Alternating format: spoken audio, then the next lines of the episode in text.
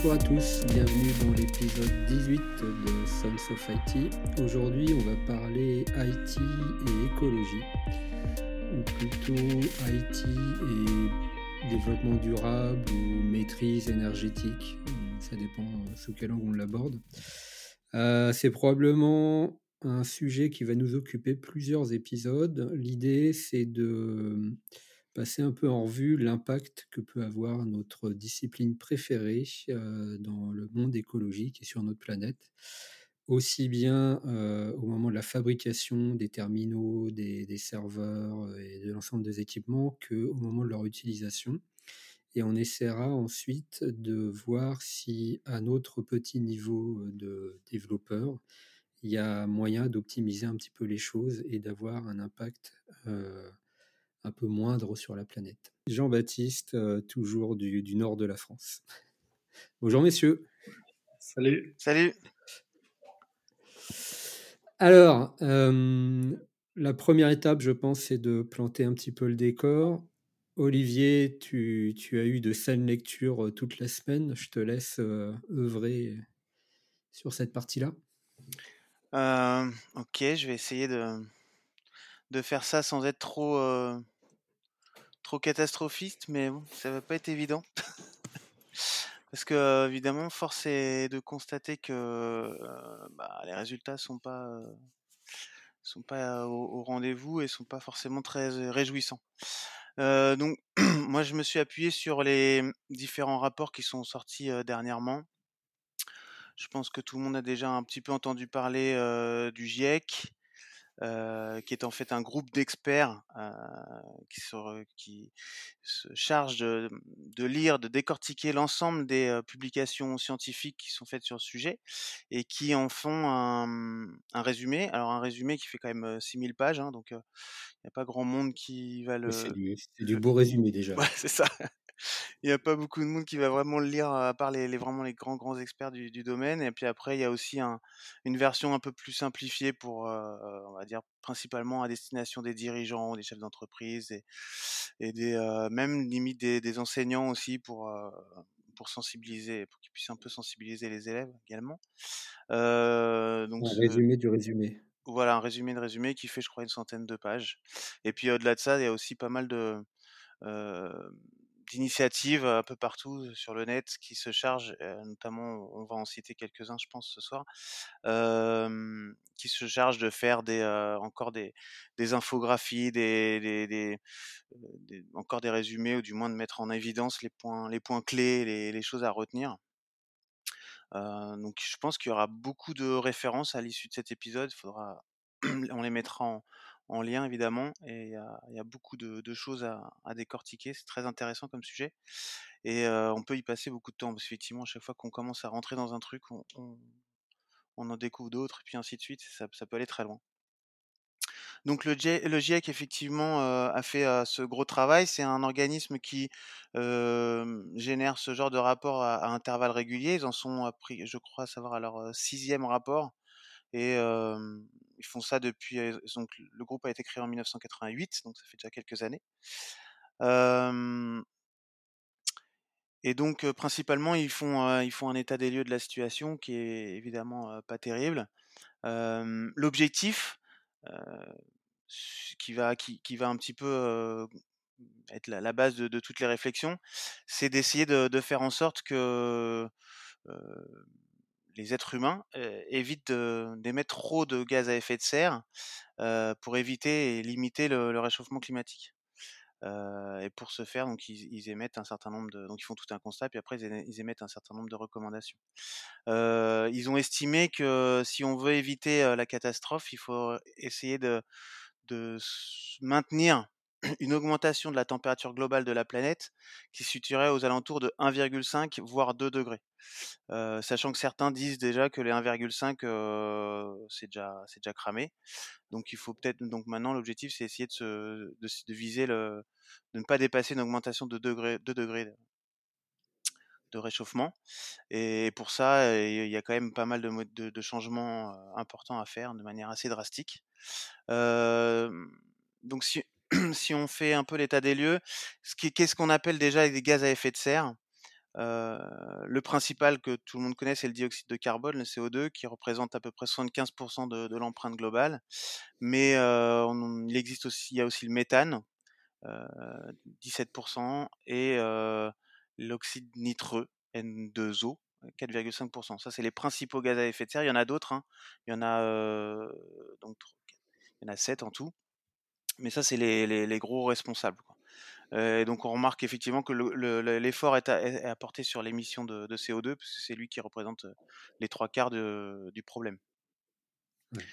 Euh, quels sont, on va passer rapidement en vue les, les, les principaux émetteurs de, de, gaz à effet de serre sur la, sur la planète, les principales sources d'émissions? Donc il y a effectivement les centrales à charbon en première position. Euh, normal. Ensuite, il y a l'agriculture, qui représente environ 20%, que les, les émissions euh, de, des vaches le- et des chevaux. Ouais, L'agriculture, ça représente autant que les centrales à charbon, c'est énorme. ouais, ouais, c'est énorme. ouais. Mm. Et est-ce que là-dedans, on tient compte du dioxyde de carbone qui est produit, par exemple, pour la fabrication des engrais? Ouais, bien sûr. Ouais, bien sûr, Ok, complètement. ok. Euh, C'est pas que le P des vaches, quoi. ouais, c'est ça. C'est une grosse partie quand même. hein. Euh, et les chevaux aussi. Alors c'est plus les rots des vaches et les paies des chevaux. Euh, Il y a le transport qui prend aussi une grosse part, avec la voiture, le camion, le bateau et l'avion, fait- représente 15%, mine de rien. La déforestation, euh, les autres industries, les cimenteries, qui servent notamment à construire les villes.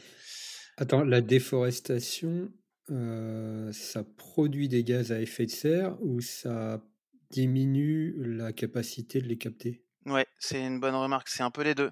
Euh, ça en produit parce que pour déforester, bah, il faut utiliser des grosses machines. euh, et puis ça, effectivement, ça limite, ça, ça réduit la capacité des végétaux qui aujourd- aujourd'hui sont les, les seuls, euh, une grosse, enfin, une grande majorité. c'est aujourd'hui la seule capacité que la planète a à absorber justement le CO2.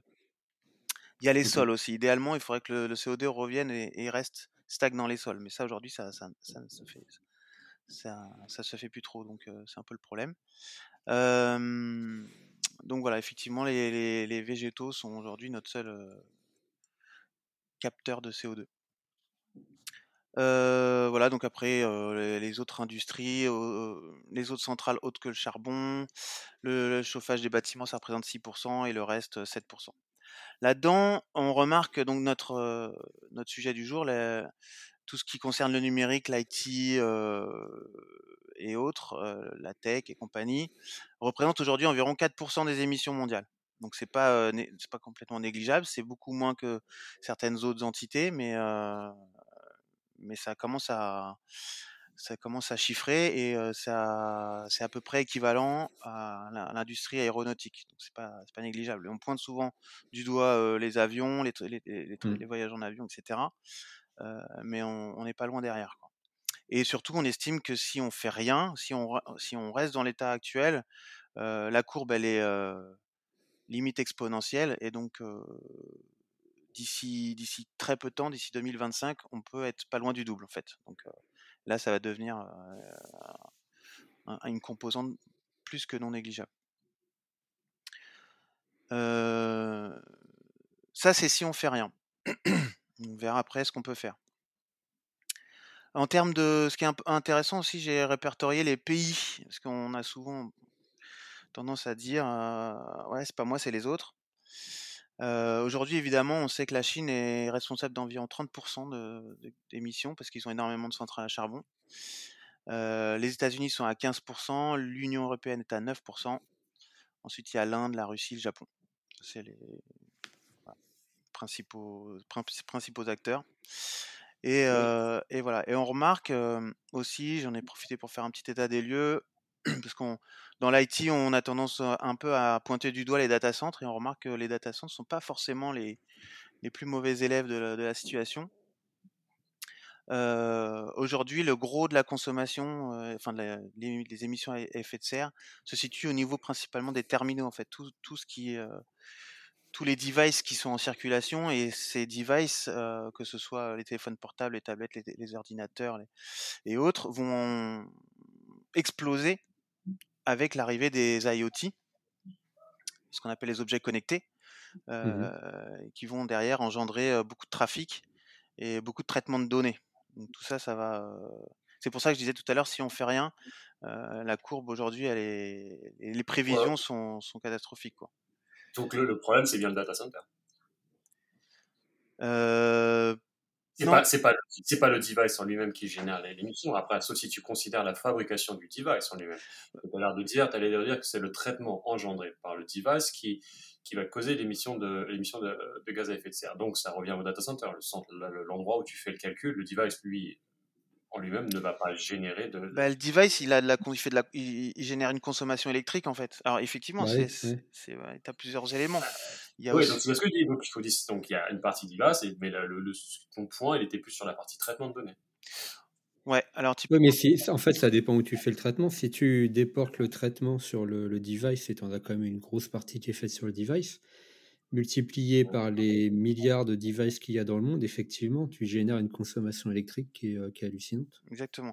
Aujourd'hui, on estime que le, le, coût euh, des émissions au niveau de la fabrication des terminaux représente 40% et l'utilisation 26%.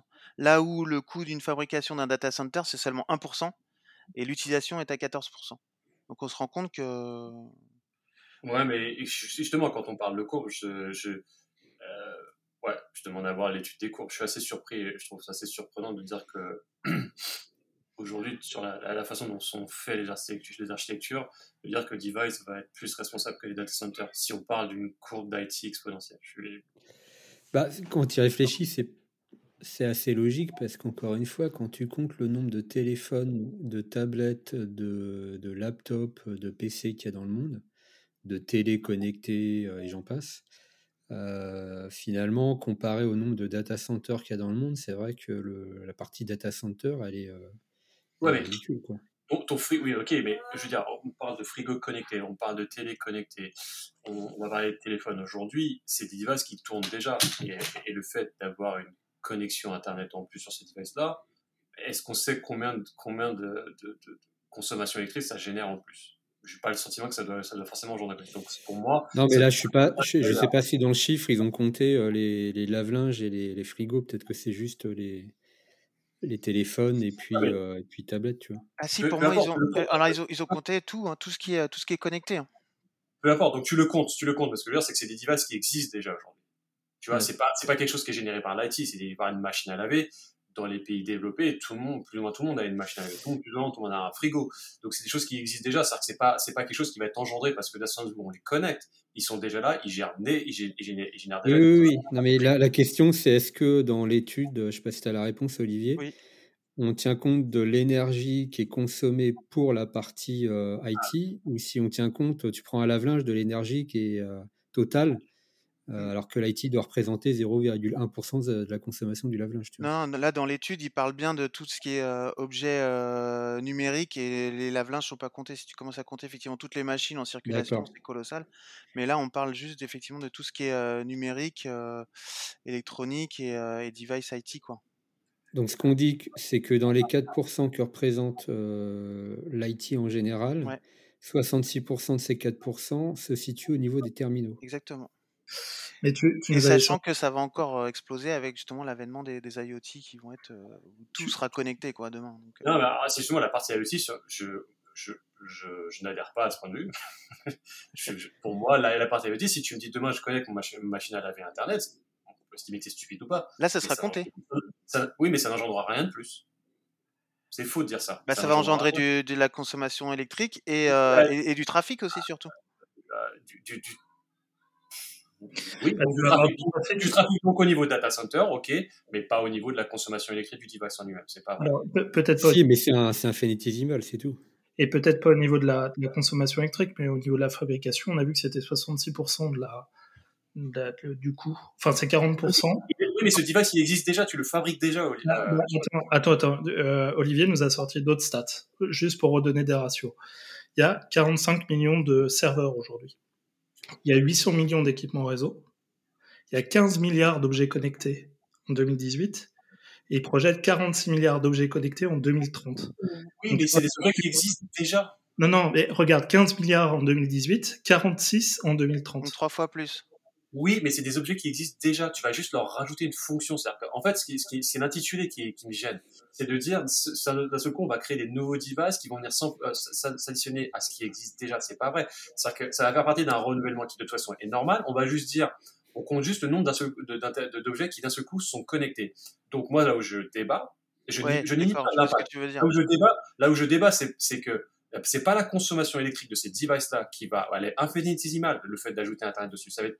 Par contre, là où je suis d'accord, c'est que ça va générer du trafic et ça va générer du, ça va générer du calcul supplémentaire. Donc ça va générer du trafic. Donc Internet, routeur supplémentaire, il faut de la capacité supplémentaire. Les routeurs, ça consomme et ça se n'utilise pas au niveau du device. Ça se donc ce que je vais appeler le, data center.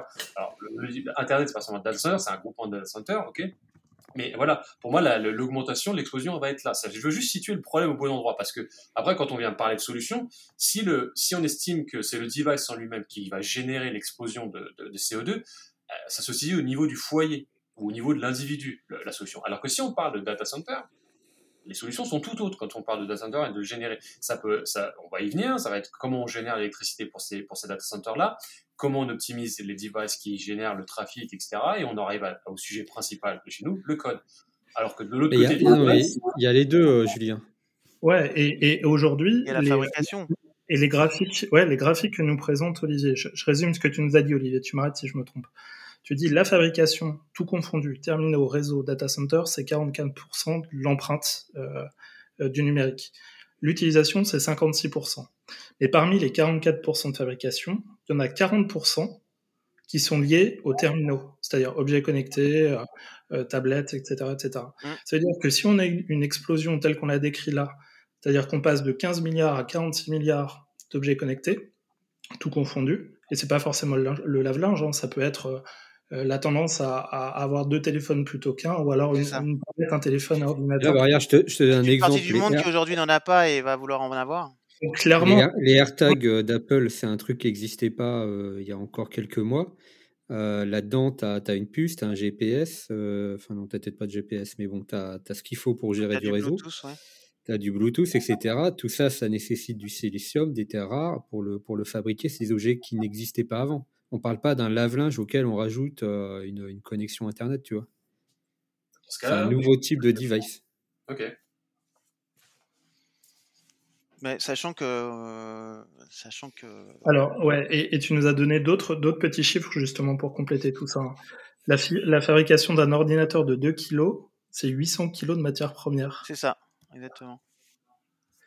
C'est ça qu'il faut voir. Mais encore une fois, là, là tu, on touche effectivement au sujet des terres rares et compagnie. Ouais, mmh. et là, on est vraiment dans, la, dans le côté fabrication. Après, effectivement, euh, la, côté, le côté consommation a une, une, importance colossale. Il est plutôt du côté, euh, du côté, enfin, du côté de notre métier. Mais le premier, euh, le premier poste, c'est les terminaux et leur coût de fabrication. Alors, empreinte de fabrication. C'est ça. Donc nous, on peut pas trop agir sur, agir sur la fabrication, si ce n'est éviter peut-être de renouveler le matériel trop souvent et donc euh, ouais, exactement. une fabrication un peu moins. C'est une des pistes, effectivement, euh, faire fonctionner le, euh, le, le, renouvellement, le, le, marché du, du, reconditionnement, etc. Choses comme ça. Et puis garder son téléphone plus longtemps? Ouais, il y, a ça, et puis il y a, y a une empreinte. Alors là, c'est quelque chose de plus humain, on fera peut-être un sujet là-dessus, mais c'est c'est notre, notre capacité marketing à générer la dépendance à, ces objets. Euh, euh, si, on arrive à raisonner euh, l'humain dans son utilisation de ces, éléments-là, on fera probablement moins consommer de terminaux. Ben, en fait, oui, c'est c'est une des clés. Enfin, il y en a plusieurs, mais c'est une des clés, effectivement. Il y, a, cette problématique de, consommation qui est, au cœur du, qui est au cœur du sujet. Aujourd'hui, tant qu'on aura un système qui est basé sur la consommation et toujours vouloir consommer plus, toujours plus de croissance, plus de consommation, on aura un problème. Ça, on en fera peut-être un sujet à part. Mmh. Ouais. Alors attends, je reviens sur tes chiffres du coup, Olivier.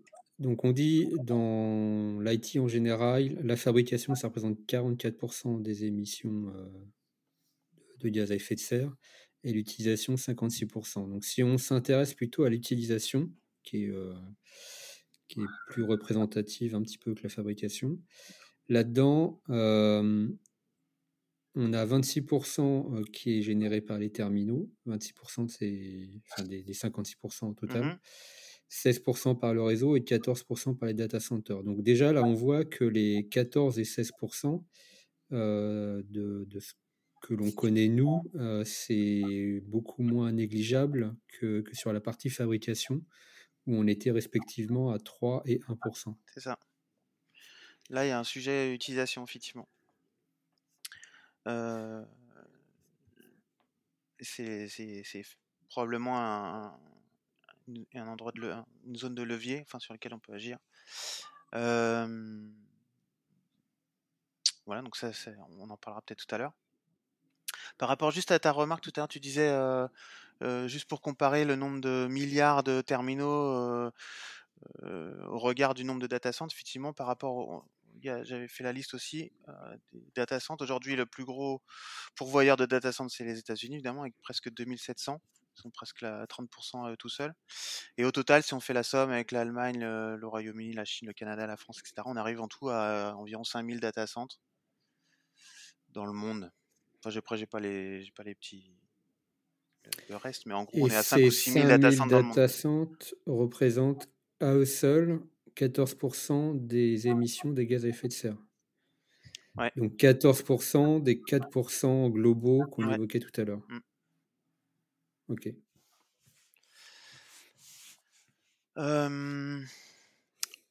donc voilà, ça c'était pour planter un petit peu le décor. Euh,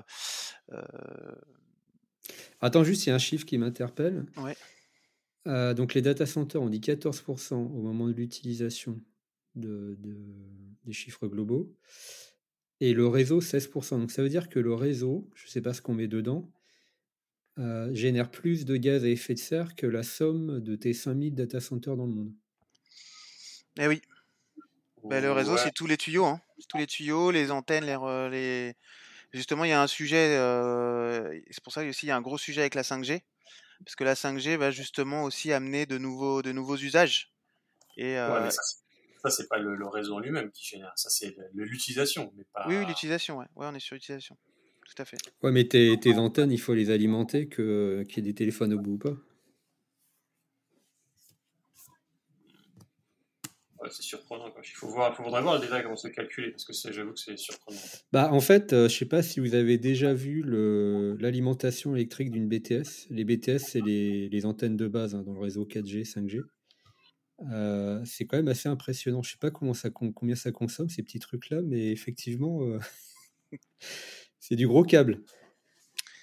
Euh, ouais. Après, bon, c'est très, c'est très résumé. On n'a pas le temps de faire les détails, mais il y a énormément de, je m'en mettrai en lien. Il y a des conférences qui expliquent ça très bien, les courbes, les estimations. Alors après, comment ils ont fait leurs calculs, bon, on va pas forcément rentrer dans les détails, mais j'imagine qu'il y a des gens qui se sont penchés sérieusement sur la question. et, c'est ce qu'il en sort. Après, c'est pour ça que je disais qu'effectivement, au niveau réseau, il y a, un sujet aussi. Ok, et donc, si on fait rien, ce qu'on risque, c'est quoi? C'est une montée à plus de 2 degrés de la température globale qui entraînerait des catastrophes climatiques. C'est ça. On en, a déjà, on en a déjà un petit avant-goût, mais là, ça deviendrait, euh, ça deviendrait beaucoup, beaucoup plus puissant, beaucoup plus fréquent. Donc, effectivement, des, des grosses catastrophes, euh, des feux à réputation, des, des augmentations de chaleur à certains endroits, des baisses de température extrêmes à d'autres. Euh, des zones qui deviendraient probablement inhabitables parce que incultivables. C'est ça, par exemple, inhabitables, ouais, ou submergées par les montées, la montée des eaux. donc des gros, des gros déplacements massifs de population, des gens effectivement qui seront obligés de, de quitter leur leur zone géographique pour échapper à, tous ces à tous ces problèmes. Donc le, les enjeux sont, sont énormes et il faut vraiment faire, à mon avis, il faut vraiment faire quelque chose, c'est clair. Maintenant, la prise de conscience, elle doit être effectivement globale et générale. Aujourd'hui, on a encore beaucoup de mal à, ce que ce soit globalisé. Alors, on fait des, on fait des COP aussi, c'est pareil. Donc, on parlait du GIEC tout à l'heure, on parlait, on parle aussi des COP. Donc, ça, c'est les, c'est les réunions des gouvernements tous les 4-5 ans qui, qui font aussi ce même état des lieux, qui prennent un certain nombre de décisions. D'ailleurs, cette, cette limite des 2%, elle avait été décidée lors de la COP 21 à Paris. C'est un objectif sur lequel l'ensemble des pays se sont normalement engagés à, respecter, sachant que pour le moment on n'est pas du tout sur la trajectoire, à tel point que typiquement, donc, je suis tombé sur une étude qui avait eu lieu en 2018. À l'époque, ils estimaient qu'en 2018, si on voulait respecter ces 2%, il fallait réduire nos consommations de 5% par an. Réduire nos consommations de 5% par an vu qu'on a continué à augmenter notre consommation depuis 2018, maintenant on arrive à un, chiffre qui est plutôt à 7,5. Il faudrait réduire de 7,5% par an euh, d'ici 2025 si on voulait euh, rester dans la trajectoire. Donc plus on perd du temps, plus euh, pire c'est quoi. Plus on aura du mal. C'est-à-dire vivre comme on a vécu pendant le, le premier confinement du Covid là, en permanence. Ouais, parce qu'on remarque que le confinement, même si il a eu un effet, il est, c'est un petit, c'est un petit pic sur les, sur les, sur les bah, ça, a été, ça a été rattrapé derrière, ouais. Mais ce que j'avais lu, c'est que le, quand le, la, la, pandémie mondiale est arrivée, donc la première année, il y a quand même eu une, une baisse d'activité globale au niveau commercial, du business, etc des voyages. Euh, et ce que disait le, GIEC, je ne sais pas si c'est vrai, mais c'est que ça représentait euh, justement à peu près l'objectif qu'on devait se fixer, mais pas une année comme ça euh, mmh. tous, les, tous les 100 ans. C'est ce qu'on devait faire en permanence. Mmh. C'est à peu près ça, ouais. Sachant que. alors, il y a, y, a y a, un monsieur que j'ai découvert et qui en parle très très bien. c'est monsieur Jancovici je sais pas si vous connaissez. Euh, vous avez regardé un peu, je sais pas, ces, conférences, non? Euh, Je vous conseille, vraiment, parce qu'en plus il est très, euh, très pédagogue, il, explique ça très très bien. c'est bien, c'est bien étayé avec des chiffres, etc. Donc il, il, explique aussi que tout ce qu'on a déjà consommé c'est perdu et qu'effectivement les, les, les, le CO2 qui s'est accumulé dans l'atmosphère, il se, s'évacue pas comme ça. Il faut des, centaines, voire des milliers d'années pour, l'évacuer, quoi. Donc, même si on, réduit, comme on disait pendant le confinement, de, 5%, il faut reproduire cette expérience-là pendant effectivement des années, des années pour, réussir à résorber. Et encore la, la, réduction, elle est, elle est très lente, quoi.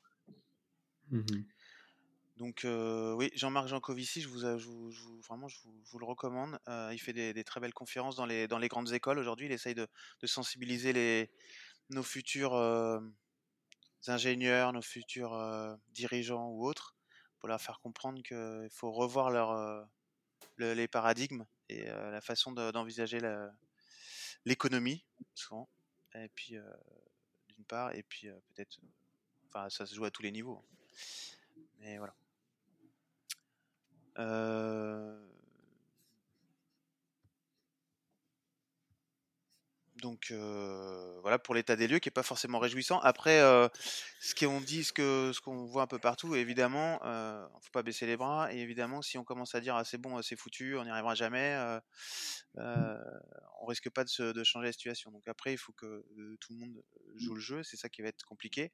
Et comme tu disais tout à l'heure, ça peut se jouer effectivement un petit peu au niveau des, des, particuliers, des utilisateurs. Si déjà on a essayé d'avoir une, démarche un peu responsable et, et un peu à chaque fois essayer de plus possible de, de se poser la question à chaque fois qu'on veut consommer ou acheter quelque chose, se demander est-ce que c'est quelle est la, la solution la plus la plus efficace énergétiquement, on va dire. ouais. Du, du, coup, si, si, on va sur notre sujet, parce qu'on va parler de l'agriculture, ouais. c'est pas notre domaine. Euh, on va parler de l'aviation, c'est pas forcément notre domaine non plus, mais. Et donc, du coup, si on reste sur, sur l'IT et qu'on il avoir un bon comportement, euh, enfin, changer nos habitudes. ça veut dire quoi en général, en général Pour un individu, ça veut dire quoi? Alors, il y a plein de. Alors, ce que j'étais en train de dire, c'est qu'effectivement, il y a, il y, a, il y, a une, il y a une démarche au niveau de l'individu.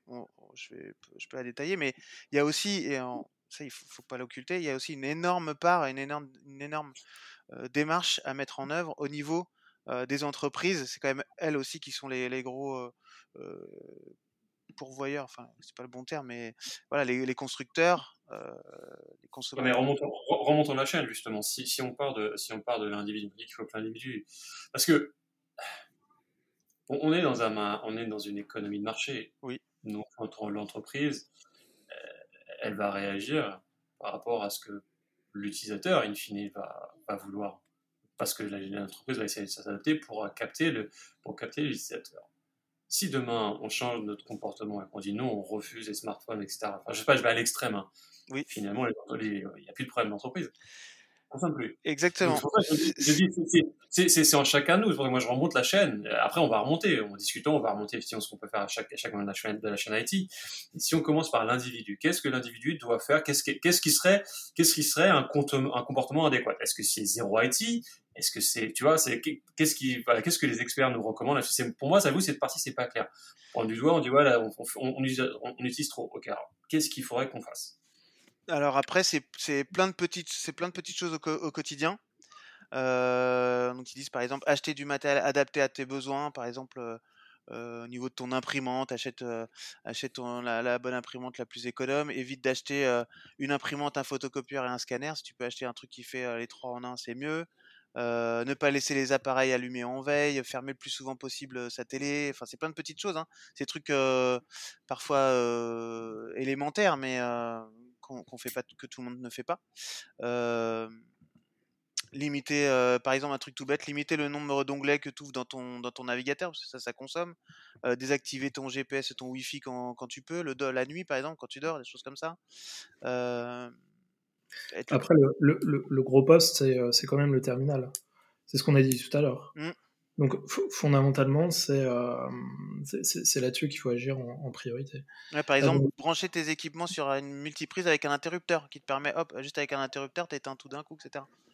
Euh, c'est plein de petites choses. Les mails, faire le, faire le nettoyage dans ses mails. il faut savoir, j'avais vu une fois genre un mail, c'était l'équivalent d'une ampoule allumée pendant 24 heures, un truc comme ça. Enfin bon, c'est on se rend pas compte. Euh, ouais, ça me semble un peu exagéré là pour le coup. Si, bah si, on vient sur les terminaux, là, là dans les statistiques que tu, euh, tu, tu présentes, euh, il y a en tout cas en France 80, 88% de la population qui change son, son portable alors que l'ancien fonctionne toujours. Oui, ça est, La question et, et, et qu'est-ce qu'ils font de cet, cet ancien portable? Et, Ça c'est une, une, question. La deuxième c'est pourquoi ils ont, ils ont changé de, de portable à ce moment-là. Alors bah, à cause de Windows 11 il y a peut-être de ça, il y a peut-être de ça, mais encore une fois là c'est très comportemental. Mais euh, de, ce qu'on a vu tout à l'heure, des statistiques que tu nous as montrées tout à l'heure, c'est vraiment là qu'il faut agir. C'est là qu'il qu est, le véritable poids, en tout cas pour le, particulier, pour suivre la, la démarche intellectuelle de, Julien. Bah, Aujourd'hui, chez le particulier, c'est essentiellement le terminal qui, qui, a du poids. Et euh, parmi ce, enfin, dans, dans cette chaîne de, de, production, en tout cas de, d'empreinte écologique euh, du, terminal, c'est sa fabrication qui, euh, qui, pèse le plus lourd. Donc c'est euh, globalement là qu'il faut agir. oui, on, peut, on, peut, agir à tous les niveaux. Hein. Si on peut les, Comme on disait tout à l'heure, tu, en allant à l'extrême sur le raisonnement de Julien, effectivement, le jour où t'achètes plus de plus personne n'achète de téléphone, euh, les fabricants de téléphone ils, ils ferment la porte. voilà, en, l'occurrence, on peut continuer à les acheter, mais sous certaines conditions, par exemple. C'est euh, s'ils ne fonctionnent plus, qu'ils sont plus réparables, si euh, s'ils sont complètement complètement obsolètes. Et là, d'ailleurs, on peut faire le lien avec avec nos nos producteurs d'OS, hein, je pense aux iOS par exemple.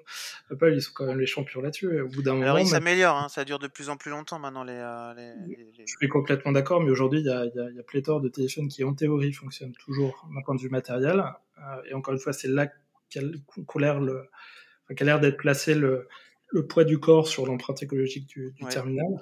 Et, euh, et, Apple, pour le coup, il provoque, provoque ce, Sachant que pour la première fois de leur histoire, ils ont sorti un kit de réparation. On va pouvoir réparer soi-même son iPhone maintenant partir de, maintenant. Euh, ce, qui ce qui est une, révolution pour eux. Ils n'avaient jamais fait ça jusqu'à présent. C'était interdit d'ouvrir le téléphone quasiment, euh, voire même impossible pour certains. Euh, mais oui, l'idée c'est effectivement essayer de, réparer, essayer de faire durer le téléphone enfin l'appareil le plus longtemps possible, pas le changer tous les ans. Tu parlais pourquoi, tu demandais pourquoi on change. Bah, il y a effectivement, tu l'as évoqué, l'effet marketing, l'effet de mode, l'effet je veux le dernier téléphone, etc.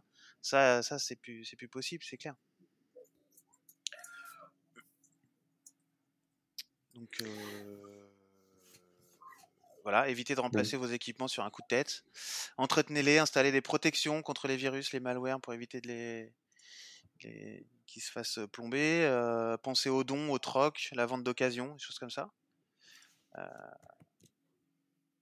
Il y, a, tout un petit, un petit fascicule là, qui a été fait par l'ADEME. Alors, pour ceux qui ne connaissent pas, l'ADEME, c'est l'Agence de l'environnement et de la maîtrise de l'énergie, dont le siège social est basé à Angers qui s'occupe de ça en fait, qui permet, qui sert à, sensibiliser un peu le public. C'est une agence nationale. Hein.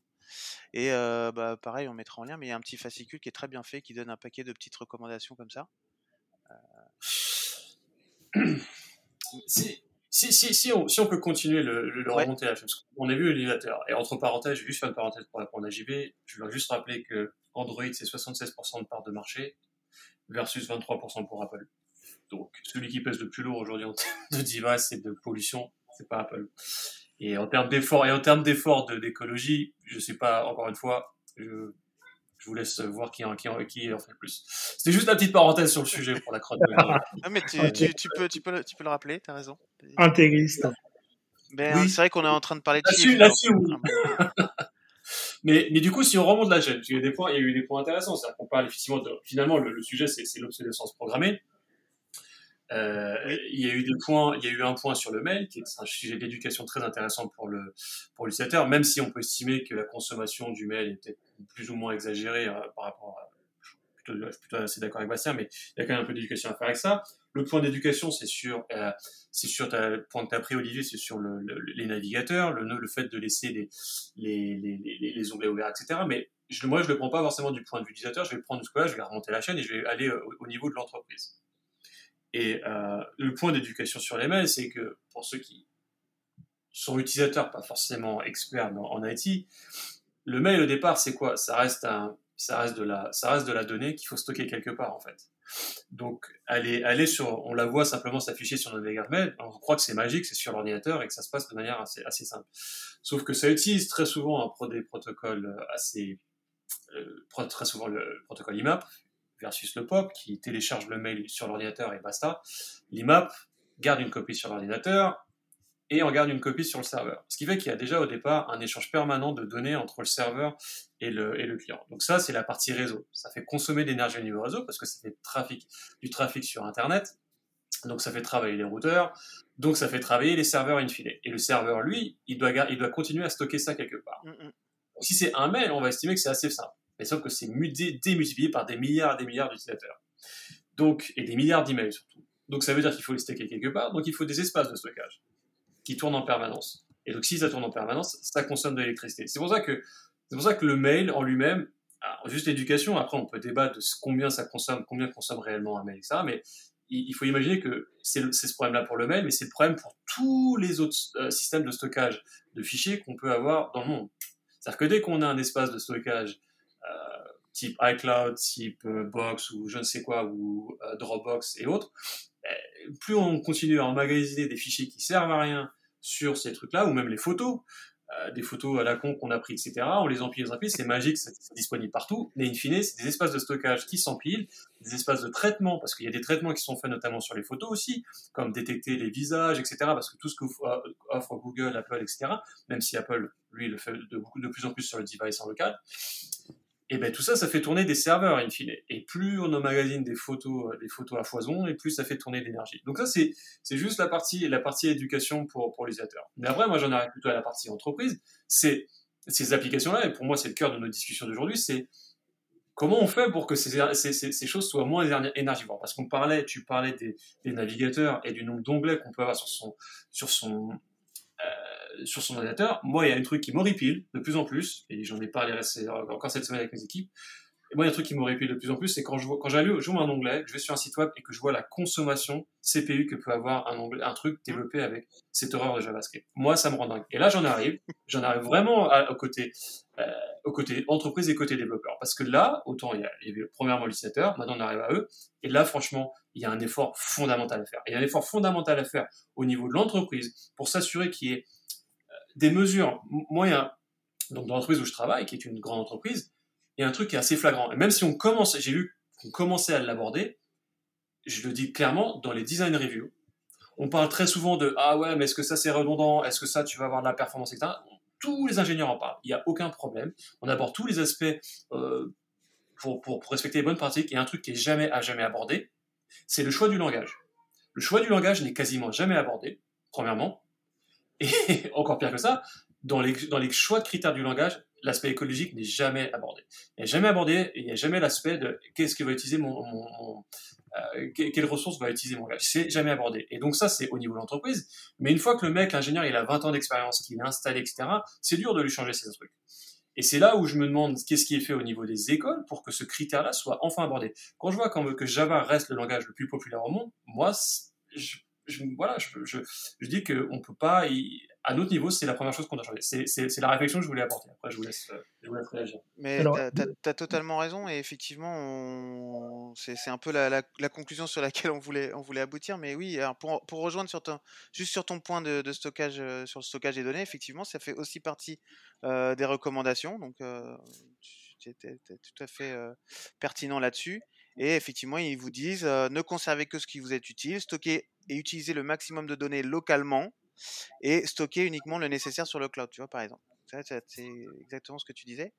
Encore une fois, effectivement, il y a un gros travail d'éducation. Euh, ça, c'est pas forcément nous qui allons éduquer la planète. Donc après, c'est pour ça que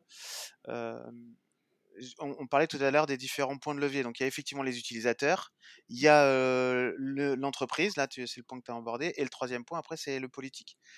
il y a aussi au niveau des, États et, il y a des choses qui doivent, être faites. Alors si on, s'arrête rapidement au niveau de l'entreprise, effectivement, c'est après, d'une part, au chef d'entreprise d'avoir une conscience écologique à ce niveau-là et de mettre en œuvre des, de l'incitation, et c'est je ne sais pas comment on peut faire, mais c'est le plus possible d'inciter ses, ses, employés à être, à être vertueux sur ces, sur ces comportements. Et on remarque que malheureusement, souvent, ça passe, enfin, quasiment toutes les mesures qui sont aujourd'hui efficaces, elles passent toujours par un, aspect récompense financière, d'une manière ou d'une autre. Enfin, on voit différentes, différents exemples. À chaque fois, mmh. bah, typiquement, vous voyez les, primes écologiques pour quand tu achètes une voiture, il faut que tu aies un, un, bonus écologique pour qu'on t'incite à acheter une voiture écologique, sinon tu le feras pas. Et en fait, c'est un peu dommage, mais c'est souvent comme ça qu'on arrive à, faire bouger les lignes. Quoi. Alors là, finalement, c'est plutôt, euh, ça va plutôt dans le bon sens, non? Est-ce que dire que euh, un langage qui est euh, écologique est rentable, est plus rentable? Qu'est-ce que tu appelles plus rentable? bah, moins consommateur d'énergie. Ah, au niveau énergétique, ouais. Ok. Parce que c'est pas forcément rentable au niveau financier. Hein. C'est aussi un point important. Euh, alors, je, peux apporter euh, quelques questions et quelques réponses sur le sujet. Il y a eu une étude en 2017 euh, par un groupe de chercheurs portugais, il me semble, sur le sujet. Qui a, ils ont essayé en fait de classer une trentaine de langages, je crois, du plus énergivore au plus au moins énergivore ou au plus efficace. En fait, le problème, c'est que pour moi, il y, a deux soucis dans la réponse à cette question-là. La première, c'est que pour déterminer qu'un langage est efficace d'un point de vue énergétique ou pas, il faut pouvoir mesurer euh, sa consommation électrique. Et c'est pas si simple que ça en fait. Mesurer la consommation d'un programme quand il résout un problème, par exemple, euh, aujourd'hui, on commence à savoir le faire euh, sur des CPU Intel et AMD. Sur de l'ARM, c'est pas encore évident. Alors, je parle au niveau du, process. Hein. Intel et AMD ont implémenté dans leur CPU une instruction, enfin c'est un jeu d'instruction qui s'appelle Rappel, qui permet de mesurer la consommation du CPU par rapport à un process et éventuellement aller jusqu'à la consommation de la RAM au même moment. Donc ça, ça permet d'obtenir des données en joules ou en, milliwatts. Euh, et donc, on peut déterminer combien un processus consomme d'énergie pendant son temps d'exécution. Après, si on veut utiliser ça pour comparer la consommation de, différents, ou plutôt l'efficacité de différents langages, il faut commencer à prendre un, progrès, espèce de problème type implémenter sa solution dans 20, 30, 50 langages différents et puis mesurer la consommation énergétique qu'il va avoir pour résoudre le problème, pour exécuter le programme. Le souci, c'est que vous le savez tous, il y a rarement une seule façon d'implémenter euh, une solution à un problème en IT, quel que soit le langage utilisé. Euh, et donc, quand on fait ce genre d'exercice, on se heurte toujours au gars qui va dire Ah bah oui, mais là, dans tel langage, vous avez implémenté le truc comme ça. En fait, on pourrait l'implémenter plutôt comme ça, utiliser euh, tel framework, euh, paralléliser un peu plus, etc., etc. Donc les chiffres qu'on obtient, ils sont jamais précis euh, à 100%. En fait, ça ne reste que des estimations. Et pour répondre à ta question, euh, je ne sais plus si c'est Olivier ou JB qui l'a posé, est-ce qu'un langage euh, rapide est un langage énergétiquement peu, enfin, efficace? Bah, La réponse n'est pas toujours oui. Euh, en fait, on pourrait considérer que la façon la plus économe de traiter un programme n'est pas forcément la plus rapide, parce que la plus rapide, ça veut dire paralléliser un maximum de choses euh, donc éventuellement recopier des données en mémoire euh, plusieurs fois pour que les différents corps du CPU puissent y accéder, euh, déplacer des données dans des caches, etc. etc. Enfin bref, j'abrège. en fait, la, solution la plus performante est pas forcément et en, fait rarement la plus économe d'un point de vue énergétique. Par contre, on sait que des langages qui sont interprétés, donc des langages qui sont plutôt lents à l'exécution, euh, sont forcément beaucoup plus énergivores que des langages compilés, qui sont de facto un peu plus rapides. Euh, parce que le langage interprété, en fait, quand on va faire une opération dans le, une ligne, quand on va exécuter une ligne de code, derrière, la machine euh, à état fini qui va exécuter cette, cette ligne d'instruction, elle, va générer des centaines, des milliers, voire des dizaines de milliers ou des centaines de milliers d'instructions au niveau de CPU. Alors qu'une euh, la, même ligne de code en langage compilé, c'est le compilateur qui va faire ce travail et qui va l'optimiser au moment de la compilation. Et à l'exécution, on va avoir que quelques dizaines d'instructions à exécuter au niveau du CPU. Donc en fait, on factorise l'effort d'analyse de la ligne de code et de transformation en code machine au moment de la compilation. Et si on considère qu'un programme compilé va être utilisé et lancé des milliers, des centaines de milliers de fois, en fait, cette factorisation, elle est hyper intéressante. Elle a été faite en, amont, quoi.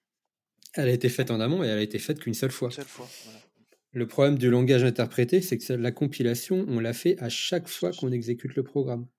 Et donc, à chaque fois, on consomme des centaines de milliers de cycles de CPU pour exécuter quelque chose exactement de la même façon qu'on l'a fait trois secondes avant.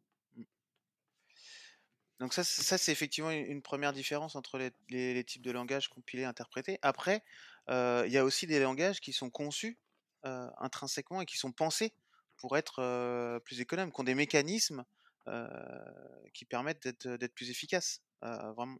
Alors tu parlais tout à l'heure des problématiques d'implémentation. Ok, mais typiquement tu vas avoir des langages pour lesquels l'optimisation et l'amélioration n'est pas forcément possible, là où elle est possible dans d'autres langages. Tu penses à quoi? Euh, Je pense à, différents langages. Mais euh, euh, typiquement,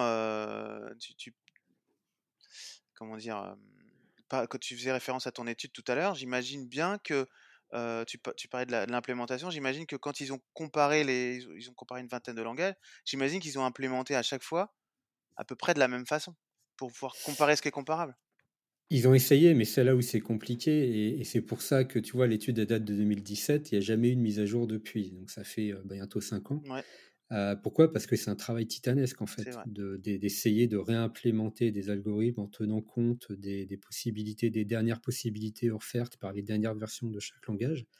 Ça, ça prend beaucoup, beaucoup de temps.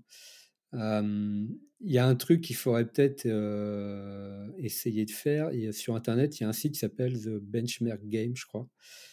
c'est un site sur lequel il y a une vingtaine d'algos qui sont benchés en permanence sur, pareil, une trentaine de langages. et à chaque fois qu'il y a une nouvelle version du compilateur pour tel ou tel langage, le, truc est mis à jour et c'est relancé automatiquement. Donc c'est pour l'instant c'est un, site de comparatif entre guillemets de langage qui s'axe uniquement sur la, partie performance. Euh, on, peut on peut mesurer des différences de temps d'exécution pour le même problème, le même algo entre 2, 3, 4, 20, 30 langages. Par contre, aujourd'hui, il n'y a pas de, mesure de la consommation à ma connaissance. Ça pourrait être super intéressant qu'ils arrivent à implémenter ça. Mais techniquement, c'est pas si simple que ça. D'accord, donc ce qu'on est en train de dire, c'est que c'est effectivement, je, je, as raison, effectivement, c'est assez, titanesque de faire ça et ça paraît, dans l'immédiat, ça, paraît, ça peut paraître un peu impossible. Ça veut déjà dire qu'il y a, il y a probablement déjà un travail de standardisation, je ne sais pas si c'est le bon mot, mais en tout cas un travail à faire par les, par les, communautés qui maintiennent, maintiennent les compilateurs, maintiennent les langages pour qu'ils arrivent à fournir des outils qui permettent de mesurer de manière assez objective les, les consommations électriques de, leur propre langage. Alors non, pour moi, c'est pas au c'est pas à l'équipe qui va écrire le compilateur de faire ça. Euh, c'est plutôt soit aux fondeurs de, ou aux designers de CPU et, et aussi aux constructeurs d'OS. En fait, il te faut des outils au niveau de ton OS qui te permettent de mesurer la consommation énergétique, soit en temps réel, soit euh, sur la durée d'exécution d'un process. Ok, donc, donc, ça veut dire qu'il y a, ça veut dire qu'il y a, euh, comment dire, un, travail qui est, je dirais à moyen terme peut-être, mm. de, de, de, entre, entre ces acteurs-là. Et, et, j'ai comme l'impression que c'est quand même quelque chose qui, qui, est en train de se passer, peut-être pas assez vite, mais, mais quelque chose qui est, qui est en train de se passer. Maintenant, ce qui pour moi est faisable dans, dans l'immédiat, c'est juste avec ce qu'on est capable de faire. C'est-à-dire que, ok, on, utilise, on continue d'utiliser le langage, mais, mais commencer à, mesurer ce que consomment nos, ce que réellement consomment nos, nos, nos, applications, et non pas d'un point de vue, ok, euh, combien de temps je mets pour sortir le résultat que tu m'as demandé, mais réellement, quel est le temps CPU que je vais, quelle est la ressource CPU que je vais, que je, vais remonter. Il n'y a pas, ce que, là où j'en viens, c'est que dans les discussions, encore une fois, entre ingénieurs, il n'y a, pas, a jamais cet aspect-là qui est abordé. on va regarder, est-ce que est-ce qu'aujourd'hui, euh, ma, ma, fonction, au lieu, de, de, tourner en 10 secondes, elle va tourner en 8 Ça, c'est discuté, mais, mais ça se fait très souvent au détriment euh, des, des, ressources, des ressources CPU. Et, même bien souvent pour la pas, pas que CPU, pas que CPU, des ressources en général. Ou des ressources en général, oui, tu as raison, tu as raison, parce que la mémoire, elle compte, le fait de consommer de la RAM, ça consomme de l'électricité. Et le stockage, le stockage, la, consommation du stockage, c'est phénoménal. Hein. Donc, donc il y a, y a pas ce travail-là n'est pas fait. Et ça, c'est ça, c'est quelque chose qui est, qui est actionnable immédiatement. Toutes les entreprises peuvent, être capables de faire. Tous les tous les DSI devraient être à un moment donné dire regardez leurs équipes et dire maintenant je veux voir cette métrique toutes les semaines ou tous les mois comme ils veulent. Je dois la voir et on doit la revoir. Et, et, tout le monde devrait être incentivé dans les entreprises pour le faire. Pour la, la question c'est d'incentiver en ça parce qu'après ça a un impact économique. Et c'est et c'est là moi où j'ai j'ai un peu plus loin, mais c'est là où j'ai beaucoup aimé le dernier, j'avais partagé avec vous, le dernier interview du, de l'ancien CEO de, de Danone, qui, qui, avait trouvé un moyen intéressant d'incentiver les gens. Mais, mais c'est effectivement, je pense qu'au niveau des équipes IT aujourd'hui, c'est c'est actionnable tout de suite, juste avoir cette métrique et la regarder. Parce que les, entre, les grandes entreprises de la tech regardent beaucoup les métriques de SLA et ce genre de choses, mais il n'y a pas dans le SLA, il n'y a pas cet, aspect ressource. C'est jamais évoqué, je peux vous le dire, ça n'est jamais évoqué. Ouais. Ah oui, c'est là où je voulais en venir tout à l'heure quand je te parlais de, de, problématiques euh, d'objectifs financiers ou autres. Effectivement, je voulais, euh, je voulais faire référence à, cette interview d'Emmanuel Faber, effectivement le, patron, ex-patron de Danone, euh, qui l'exprime très très bien. Et lui, justement, il a mis en œuvre cette politique où il a, il a mis des objectifs et par rapport à, sa consommation énergétique. Et justement, il explique bien que c'est une des, une des grandes annonces de la, de la dernière COP qui a eu lieu. Et il dit en gros que essentiellement, d'ici 2023, toutes les entreprises pourront, et dans certains cas seront même obligées de faire un rapport en vertu de ces nouvelles normes. Ils devront faire, devront faire un rapport de, de, enfin, fournir leur, leur bilan énergétique annuel. Quoi. Et, ils seront, ça va devenir une obligation, et à mon avis, c'est par là que ça passe. Et, à un moment donné, il va falloir qu'elles mesurent concrètement leurs émissions. Et il dit même en conclusion, j'ai trouvé ça assez, fort, il dit en d'autres termes, si vous n'êtes pas en mesure de diriger une stratégie climatique dans 10 ans, vous ne devriez même pas être PDG. C'est assez clair. en gros, voilà, ça va être, à mon avis, à, l'avenir, ça va être un, élément déterminant et on ne pourra pas passer sous silence. Et de plus en plus, il faudra que les, les collaborateurs réfléchissent en termes de, de, consommation énergétique à chaque fois qu'ils mettent en place quelque chose. Quoi. Ouais, alors si on, revient sur, sur le sujet à notre niveau, c'est-à-dire au niveau du développement, il faut peut-être essayer de comprendre pourquoi aujourd'hui tout le monde s'en cogne. Parce que comme tu le dis, Julien, en fait, personne ne se pose la question aujourd'hui. Moi, pour moi, ça, ça trouve sa source dans les années 90. Euh, je ne sais pas si vous vous souvenez, mais dans les années 90, on était en pleine réalisation de la loi de Moore. Et tous les 18 mois, Intel nous sortait un CPU qui était deux fois plus rapide que le précédent. Mm. On était sur du monocore, monothread, mais à chaque fois, ça allait deux fois plus vite que, la génération CPU précédente. Du coup, on avait de, la, de l'amélioration gratuite, c'est-à-dire que sans rien faire, sans même recompiler un programme, euh, on le relançait sur la, la, génération suivante de CPU, il allait deux fois plus vite. Et à cette époque-là, les entreprises se sont dit, bon ok, qu'est-ce qui coûte cher euh, in fine Finalement, c'est le salaire du développeur. Donc, ce qu'on va essayer d'optimiser avant tout, c'est le coût des développements. Qu'est-ce qu'on peut faire pour optimiser le coût des développements? Et c'est là où sont nées toute une flopée de langages dits hyper productifs. Euh, ton préféré, Julien, Java, mais euh, dans les années 90, on a vu naître Python, on a vu naître Perl, on a vu naître JavaScript qui doit être à peu près dans ces eaux-là. Ruby. Ruby, donc des langages qui sont soit interprétés, soit semi-compilés, euh, ce qui est le cas de, Java. Et pourquoi? Parce qu'en fait, on se disait, bah, si le, programme qu'on est en train d'écrire là, il est, il est lent, c'est pas grave. Il suffit d'attendre 18 mois, il ira deux fois plus vite et il n'y a plus de problème. Et ce qui nous coûte cher, de toute façon, c'est pas l'exécution, c'est le développement. Donc, il vaut mieux qu'on utilise des langages hyper simples, hyper productifs, quitte à faire de la merde, mais au moins on paye les développeurs moins longtemps et donc ça nous coûte moins cher. Et puis euh, bah, la merde, on arrivera à l'exécuter à peu près à une vitesse normale dans, quelques mois. Il suffit d'attendre. En 2004, ce qui s'est passé, c'est que euh, Intel et les autres se sont heurtés à un mur. C'est-à-dire que pour des raisons euh, physiques, dont on ne va pas rentrer dans le détail, on n'arrivait plus à augmenter la fréquence des CPU. Et donc cette promesse de doublement des performances tous les 18 mois, d'un seul coup, elle s'est arrêtée. Et la seule parade qu'ont trouvé les fondeurs pour continuer à, faire vivre la, fameuse loi de Moore, ils se sont dit bon, on ne peut pas euh, faire pédaler les CPU plus vite, donc ce qu'on va essayer de faire, c'est que à la même vitesse, on va leur faire faire plus de choses. Donc on est passé d'un modèle où on augmentait la fréquence d'une année sur l'autre à un modèle où on a commencé à faire du multithread et du multicore. Et à partir du 2004, si vous regardez les catalogues d'Intel, c'est là où sont apparus euh, les, les, Xeon multicœurs, les Core, euh, Intel Core, etc., etc., Et donc, on a ajouté de plus en plus de, de cœurs. Aujourd'hui, vous allez chez AMD euh, pour moins de 1000 euros, vous avez un CPU qui peut traiter 20, enfin, qui a 20 corps et qui peut traiter 40 threads en parallèle. Donc on est passé d'un monde mono-thread où on essayait de pédaler le, plus vite possible à un monde où on a essayé de multiplier les, cyclistes. En parallélise. voilà, on parallélise et ils pédalaient tous à, la même vitesse. On a créé un peloton, quoi. On a créé un peloton. Le problème de ça, c'est que vous le savez si vous faites du développement, faire du, du développement multi-score, parallélisable, multi-threadé, c'est beaucoup, beaucoup, beaucoup plus compliqué que le développement euh, mono-threadé. Et, là, en fait, on s'est heurté à un, gros problème, c'est que euh, les générations de développeurs qui avaient été formés dans les années 80, 90 et début 2000, pour la plupart, étaient totalement incapables de faire du développement multithreadé. Et c'est encore essentiellement vrai, je pense, aujourd'hui.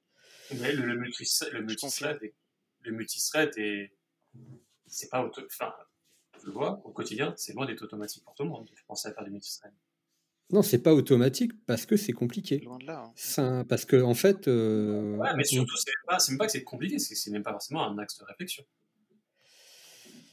Bah, c'est pas un axe de réflexion parce que le développeur qui s'y est euh, frotté euh, et qui se l'est pris en pleine figure quand son programme s'est mis à cracher de façon aléatoire, il suffit pas reprendre à deux fois et la deuxième fois il se dit bon bah je vais plutôt sécuriser le truc en monothread, ou alors il met tellement de mutex dans tous les sens de sections critiques que, in fine, ton programme, il, tourne que sur un seul thread. Et tu ajoutes à ça euh, la problématique des langages interprétés dits hyper productifs que j'évoquais tout à l'heure, où pour la plupart d'entre eux, ils ne savent pas faire de multithread. c'est ce que je disais tout à l'heure. Tu prends Python ou Ruby, euh, ils ne savent pas faire de multithread. Ou plutôt, ils en font, mais euh, quand ils en exécutent un, ils mettent l'autre en pause. Donc ça revient à dire que. oui, et puis parfois, on va, il va y avoir ce, cette, cette, étude, enfin cette réflexion de dire est-ce que, est-ce que le jeu en vaut la chandelle? Est-ce que vraiment ça vaut le coup que je fasse du multi-thread pour gérer un cas sur 1000, etc. Et du coup, souvent, la, question elle est vite répondue, comme dirait l'autre. Et, et, ça va, bah, voilà. C'est pas ça. Et donc... Mais demain, si on s'inquiète de la question énergétique, bah, alors, il faut effectivement reconsidérer le truc. Mais alors, qu'est-ce qui s'est passé en attendant? Comment on a essayé de résoudre le problème? Euh, On a des CPU qui n'arrivaient pas à pédaler plus vite euh, par thread. Euh, on avait de plus en plus de corps dans les machines, donc il fallait trouver une solution puisque les développeurs n'étaient pas capables, pour la plupart, d'écrire du programme multithreadé. Et c'est là où sont apparus, vous vous en souvenez peut-être, les architectures orientées services, microservices, et j'en passais des meilleurs. Donc, plutôt que d'écrire un programme multithread, on s'est dit, bah, on va découper le problème fonctionnel en plusieurs petits services qui vont tous être monothreadés et on va les lancer tous en même temps. Donc, en fait, plutôt que d'avoir un gros programme monolithique qui essaye de, traiter le, problème dans son ensemble, on va découper le problème en sous-problèmes. On va confier le, traitement de chaque sous-problème à un petit programme qui, lui, est monothreadé. Mais comme on en fait tourner plusieurs en même temps sur la machine, in fine, on ah va à peu près arriver à consommer tous les cœurs de la machine. Et tu vas quand même avoir des problématiques de concurrence entre eux, etc., forcément. Oui, mais qui sont plus faciles à gérer parce que tu passes par de la communication souvent euh, d'API ou, réseau. Donc, euh, c'est plus facile. En fait, euh, tu, tu, mets une frontière, on va dire, à la, gestion de, ton, de ton traitement synchrone. et donc, tu, tu simplifies le problème du point de vue du développement. Je, petit bémol dans ce que tu dis, je ne crois pas que l'apparition du microservice ait été fait, nécessairement fait dans cette objectif-là. L'apparition du microservice a aussi été fait de manière, manière à rendre les programmes plus faciles à maintenir. ouais. Aussi. Ouais, ça, bah, ça a été fait pour ça et parce que euh, l'architecture microservice, elle est née il y a une, dizaine, une quinzaine d'années. Ah, ça concorde à peu près au moment où les cloud providers euh, sont, sont, arrivés sur le marché. Et le cloud provider, il te permettait euh, assez facilement d'avoir plein de petites VM, de découper des grosses machines en petites VM et de te faire payer autant d'exécution. Et donc tout, tout, ça était très cohérent en fait. On s'est dit, bah voilà, maintenant on a la capacité de, de découper le problème en, sous-problèmes, d'écrire plein de services, de faire tourner les services sur des petites VM qu'on va payer autant d'exécution. Donc euh, allons-y gaiement. Mais, mais, mais, ça n'empêche pas que ton microservice peut et, très souvent doit être multithreadé. Hein. L'un n'empêche pas l'autre. L'un n'empêche pas l'autre, mais dans l'esprit de beaucoup de développeurs, en fait, ça, ça a rendu le problème moins présent. On s'est dit, bon, ok, mon microservice, il est monothreadé, mais c'est pas grave, je, je, lance 20 instances en parallèle, et puis voilà, je consommerai mes 20 corps. Et j'irai 20 fois plus vite. Ça, ça c'est un phénomène. Ça, ça c'est effectivement un phénomène que tu vois très souvent en interne dans les micro, dans les chez cloud providers, c'est qu'effectivement l'ingénieur va te dire mais c'est pas grave, on, on, met, on a l'orchestrateur qui va nous sortir, qui va nous automatiquement nous lancer les instances dont on a besoin. Il n'y a, a, pas de réflexion sur comment j'en utilise le moins possible. Et donc, on a remplacé en fait euh, ce problème d'optimisation de code par une facilité qui a été offerte par les cloud providers et tout l'outillage qu'il y a autour, qui est de multiplier le nombre d'instances en parallèle. Mais cette multiplication, elle a évidemment un impact énergétique euh, colossal.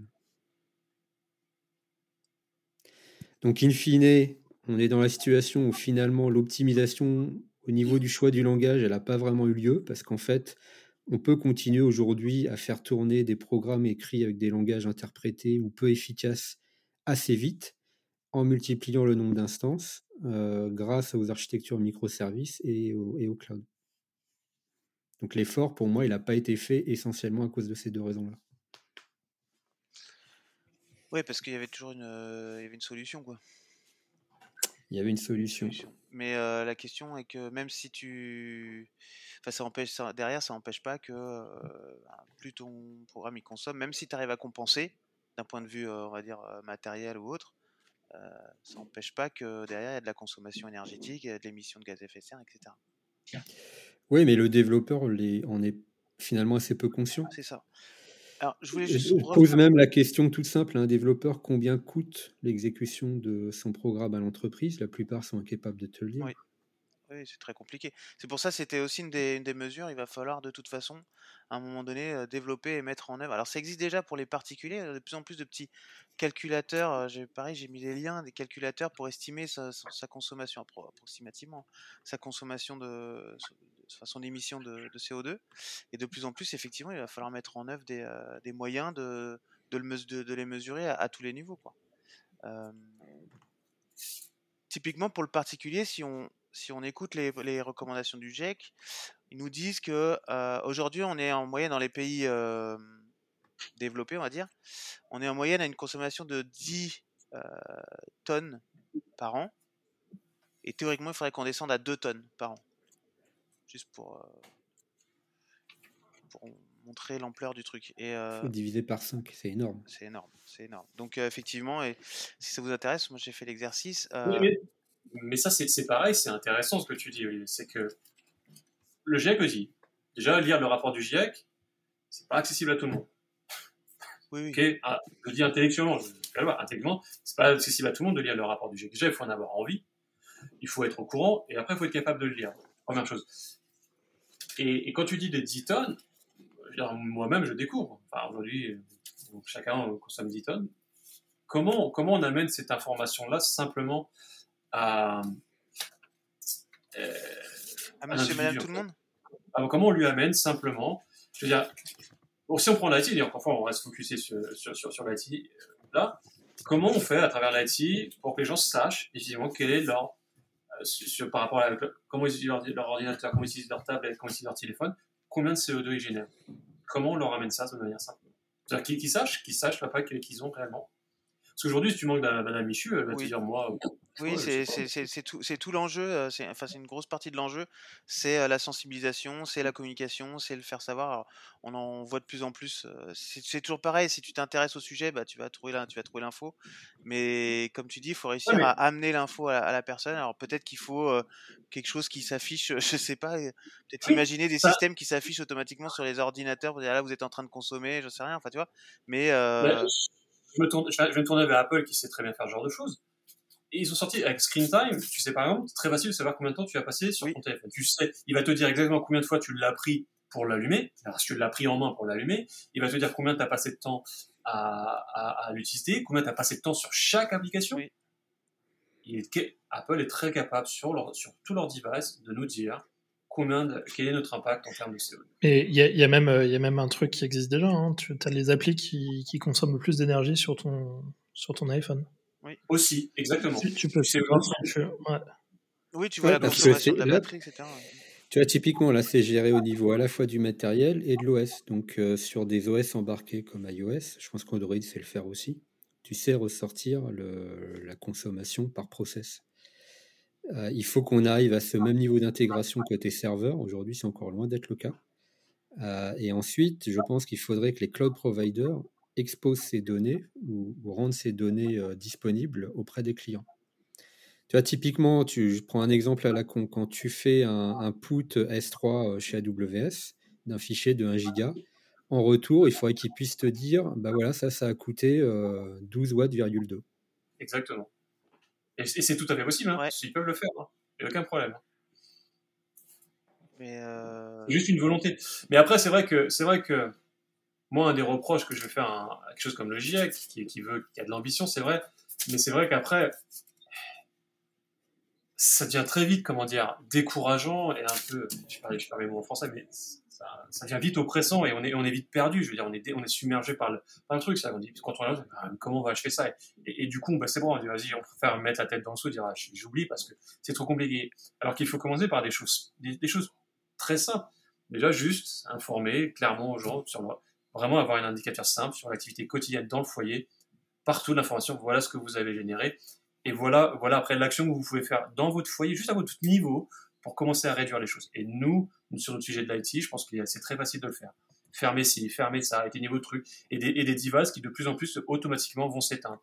Ah, un ordinateur qui a détecté qu'il n'était pas, plutôt que de se mettre en veille bêtement et de à continuer à consommer, bah, il va vraiment s'éteindre. Ça fait trois heures que je suis pas, que je suis pas utilisé, bah, je m'éteins. Terminé.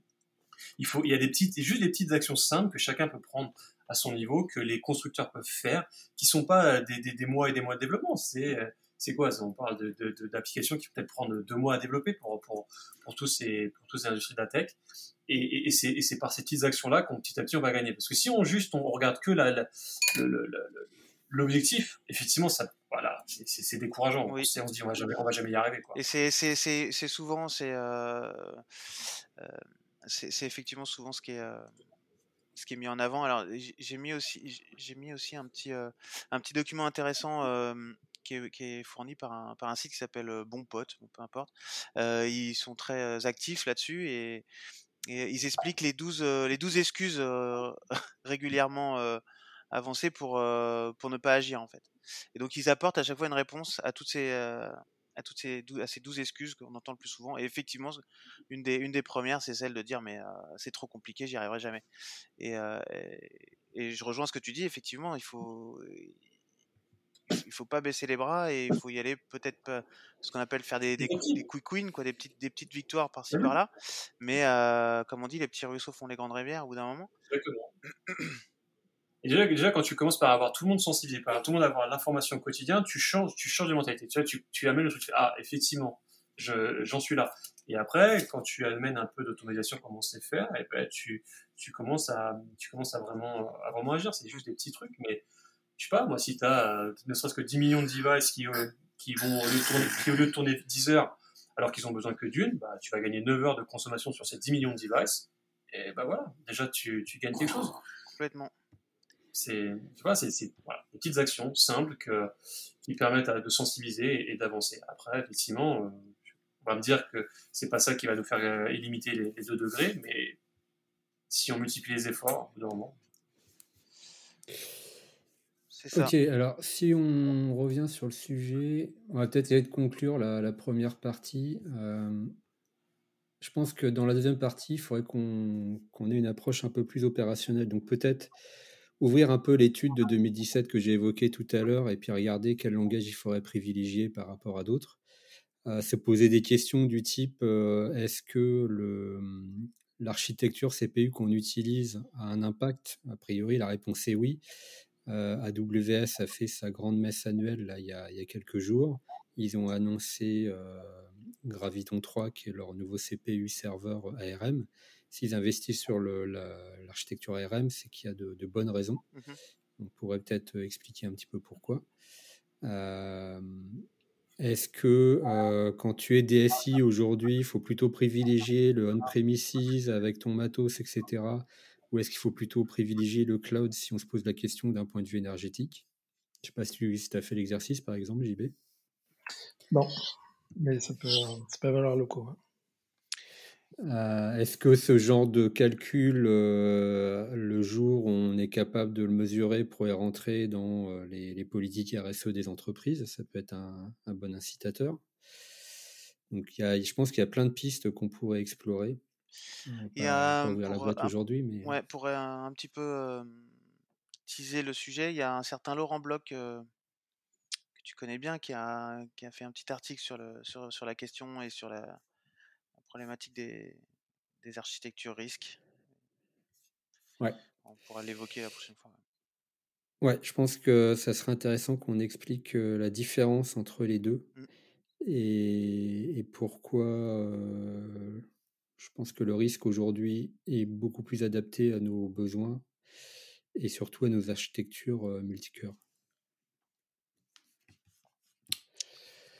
Ok. Bref, Vous il y a encore ajouter, ouais, il y a encore pas mal de trucs pas mal De, sujets à aborder. moi, j'aurais bien aimé. Après, on pourrait l'aborder plus tard, mais j'aurais bien aussi dire deux mots du de ce qu'on appelle le greenwashing pour aussi un petit peu sensibiliser les gens et faire un petit peu attention à ce qu'on à ce qu'on entend et pas tomber dans le piège des justement des annonces marketing qui font croire que l'entreprise elle est plus verte que verte, ce qui n'est pas toujours le cas. Quoi. Oui. Donc ça, peut être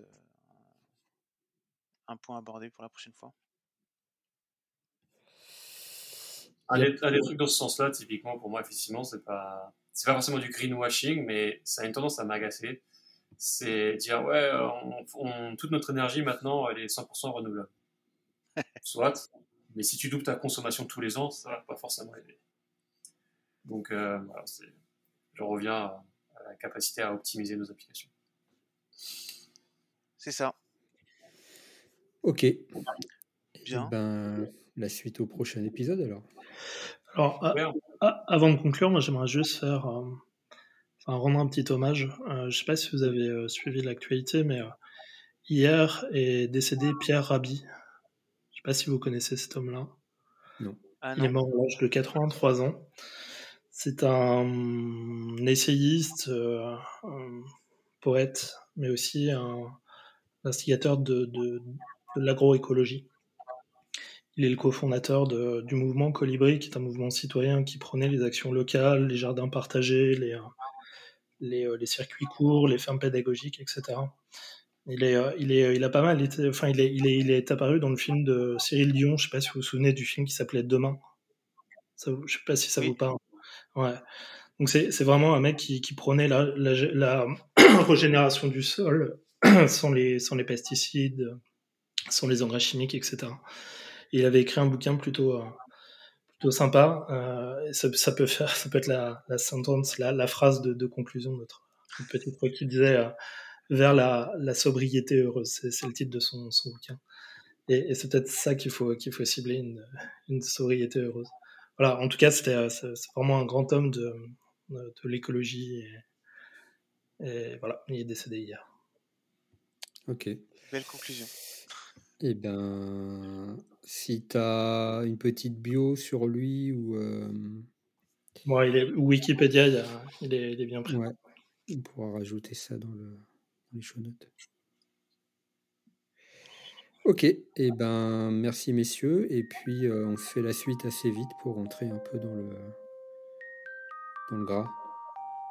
Dans l'opérationnel, ouais. Ok. Super. À bientôt. Merci à tous. Au revoir. salut.